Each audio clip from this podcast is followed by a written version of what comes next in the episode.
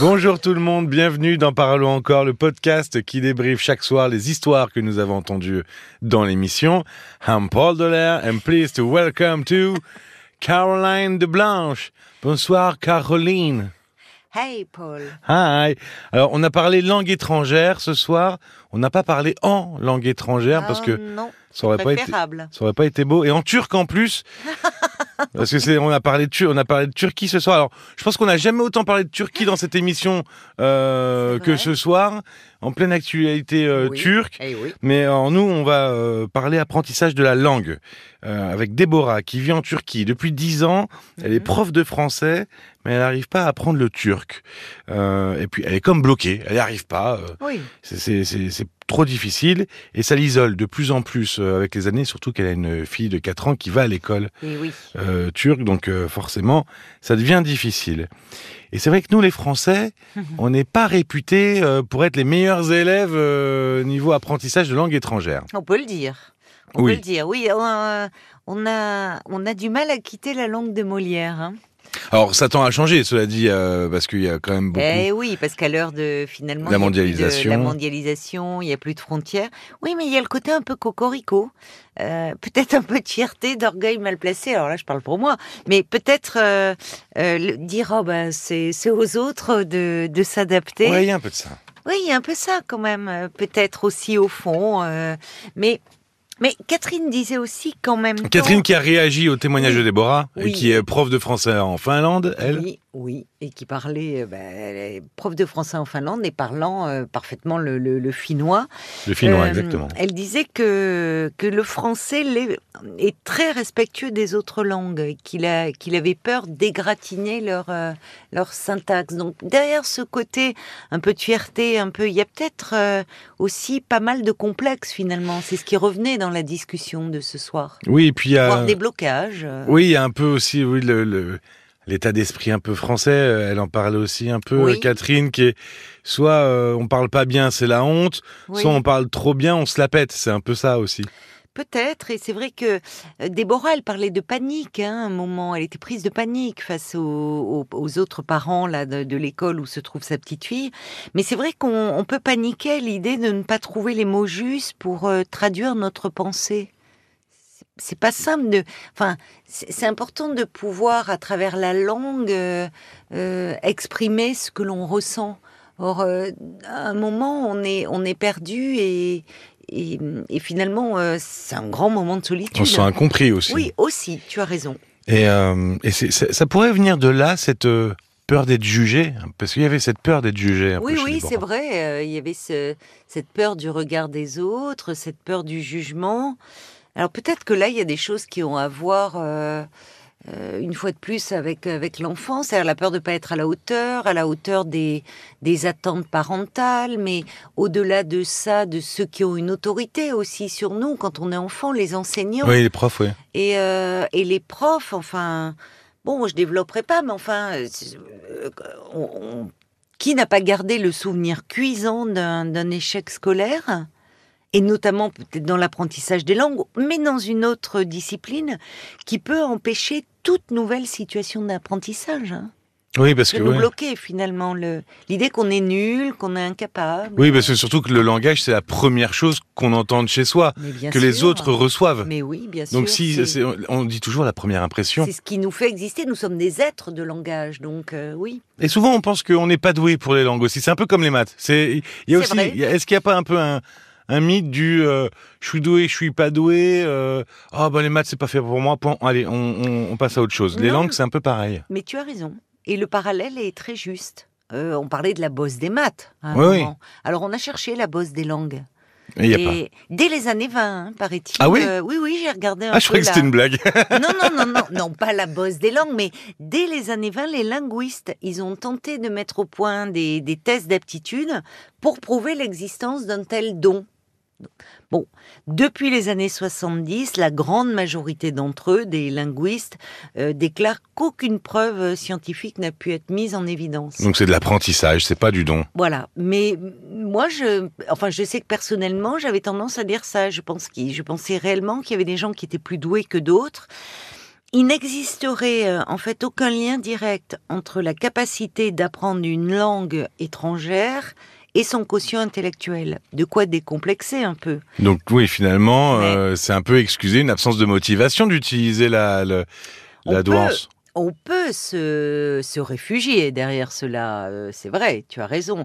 Et ce qui importerait en fait, c'est l'environnement dans lequel nous vivons, notre personnalité Hmm. et oui, notre motivation. Et euh, on parlait de avec Déborah. Euh, Déborah elle avait pas 20 ans et elle disait euh, euh, c'est peut-être on peut se dire aussi ça c'est trop tard maintenant pour apprendre une langue. On est peu Ah enfant, on n'a plus 20 ans. Allez 25 30 une fois passé 30 35 on se dit bon bah c'est bon ça sert plus à rien. Enfin, oui, ça servirait Ou peut-être, alors c'est trop compliqué. mais ça va être trop compliqué. Ben en fait, là aussi, il semblerait que non, il n'est pas trop tard. Et Ah oui. que, ben, il y a de la plasticité dans notre cerveau, donc euh, même on sait que justement euh, c'est important pour la jeunesse du cerveau et peut-être pour la notre jeunesse euh, euh, au-delà de notre âge d'apprendre de nouvelles choses, quel que soit notre âge, et l'apprentissage d'une langue étrangère peut en faire partie. Alors évidemment, un enfant, il apprend plus rapidement qu'un adulte. Ouais ça. Ben oui, parce que les synapses de son cerveau euh, sont beaucoup plus sont beaucoup plus réactives. Euh, il paraît que c'est entre 6 et 11 ans d'ailleurs que l'on serait le plus apte à s'approprier la prononciation et le vocabulaire euh, d'une langue.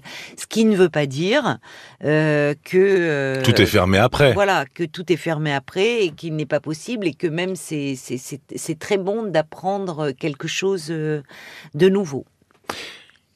Tiens, je voulais revenir sur quelque chose, enfin, dont on a parlé au début là du podcast. Euh, c'est un peu la peur du regard des autres. J'en avais parlé quand je disais on a peur soit de passer pour un idiot, soit de passer pour quelqu'un qui se la pète quand on fait trop l'accent. Euh, l'accent, oui, c'est c'est aussi euh, Ah oui. moteur de moquerie. Hein. Oui, oui, bah, on rigole beaucoup autour Source de de ça. moquerie. Bah, Il y a qu'à vous entendre quand je désannonce euh, C'est ce que je me suis dit. Alors, des chansons alors, euh, en anglais. C'est ce que je me suis dit tout à l'heure. C'était l'illustration parfaite parce que finalement, tu as un peu appuyé euh, l'accent La soul. et puis. je rigole vous encore. étiez- et vous étiez Et on était hilar. Et, et c'est vrai. Et donc, comme quoi, on, finalement, dès qu'on veut un peu essayer, qu'on est un peu Oui, volontaire, ben, bien. autour, on se moque de, on se moque de soi. Oui, alors qu'en plus, euh, il y avait une auditrice qui le disait, je crois, dans un SMS, et c'est c'est- l'accent euh, français fait beaucoup craquer les étrangers. Ah, ça, Euh, oui. L'accent Frenchy. Enfin, il y a Ça, quelque chose. euh, bon, comme nous, euh, souvent là, on dit, on adore l'italien, c'est la langue de l'amour. Bon, donc, mais on est par rapport à soi-même. Peut-être un peu trop perfectionniste Mhm. aussi. Il y a quelque chose de cet ordre-là. C'est là où ça peut être pas mal. On parlait des, on a parlé des cours particuliers, mais apprendre à plusieurs, ça peut être pas mal aussi. Oui, dans des, activités. groupes, à travers des activités ou des jeux de rôle, parce que déjà c'est motivant d'être à plusieurs, Mhm. et puis euh, ça permet de dépasser au fond cette peur du ridicule. C'est ça. Il y a quelque chose de cet Oui. ordre-là. Euh, Il faut pratiquer. Il en fait, faut il faut pratiquer. en fait, on nous le dit d'ailleurs, euh, il y, a- il y a quand même un problème avec l'apprentissage des langues en France. Il faut quand même. euh, Enfin. euh, les, les- on, étudie un, un anglais très littéraire euh, et, et finalement on n'est pas à l'aise dans la conversation. Ça veut dire aussi qu'il faut savoir dépasser ses blocages et ses inhibitions finalement. Et Oui. ne pas vouloir trop bien faire. euh, Déjà, dans un premier temps, le but, c'est de se faire comprendre c'est de se faire comprendre. pour ensuite, après, ça. développer son langage. Ben, c'est ça, mais euh, mais c'est vrai que là, bon, il y a quelque chose quand même au niveau de l'apprentissage. Il y a, il y a les coachs aussi. Il y a des il y a des personnes qui, qui ont recours à un coach. On en parle beaucoup. euh, et pour le coup, euh, je pense que là, dans dans ce rapport-là, euh, ça peut être utile pour dépasser ses peurs, parce qu'il y a beaucoup de peurs en fait derrière ça. Et pour terminer, Oui. on a parlé. Alors, tout à l'heure, Déborah nous parlait d'hypnose, d'apprendre les langues Oui, grâce à l'hypnose. C'est vrai qu'aujourd'hui, on peut tout faire avec l'hypnose. On peut arrêter de fumer, on peut. euh, Oui, si on est réceptif, hein, Mais- encore, il faut quand même. euh, tout le monde ne l'est pas. Elle évoquait la possibilité d'arrêter, de, de, de, justement pas d'arrêter, de commencer à parler une langue étrangère avec l'hypnose. Est-ce que c'est possible ça alors? Bah, écoute, j'ai regardé un peu euh, du coup pour euh, parce que j'avoue que sur le moment je ne savais pas trop. Euh, Déborah a fait un appel aux auditeurs, on n'a pas eu, euh, je crois, d'appel. Non, on à propos de ça, on n'en a pas eu. Peut-être que ça viendra dans d'autres dans d'autres émissions d'ailleurs. Hein, appel à témoins si quelqu'un a appris une langue grâce à l'hypnose. Pour le moment, il n'y a aucune étude qui valide véritablement. Il y a- Hmm. il y a des choses qui existent. Peut-être que, au fond, euh, ça permettrait l'hypnose euh, pour ceux qui sont réceptifs de, de gagner en concentration et peut-être de- d'être moins inhibés. Mhm. Mais sur l'apprentissage même euh, de la langue, euh, de la syntaxe, Oui. du vocabulaire et autres. J'imagine euh, qu'on ne devient pas bilingue en faisant euh, 10, 15, 20 séances d'hypnose, quoi. non, sinon, franchement, il y a longtemps que, Ouais. que j'aurais fait quelques séances. Ouais, bah. Oui, j'aurais, bah oui, mais non, mais vraiment. Ça aurait fait du bien sur deux, trois des annonces, quoi.